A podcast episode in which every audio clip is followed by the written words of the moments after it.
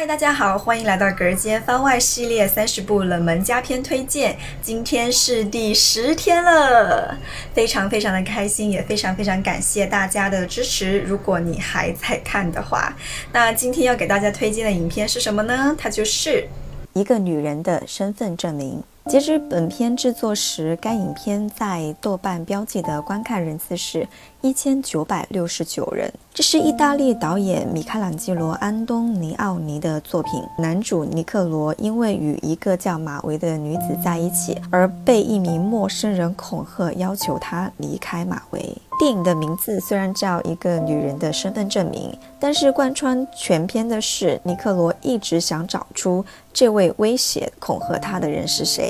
对于这部电影，我想套用一句歌词，那就是。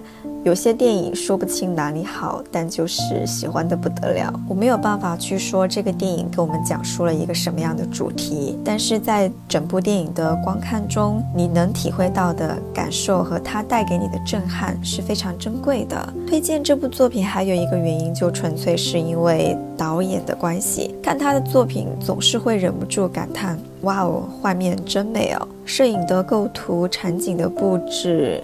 包括人物服装的搭配、色彩都非常非常的好看，而最让我震惊的是，他能把中国拍出意大利的感觉。大家可以去看他给中国拍的一部纪录片，名字叫《一九七二年的中国》。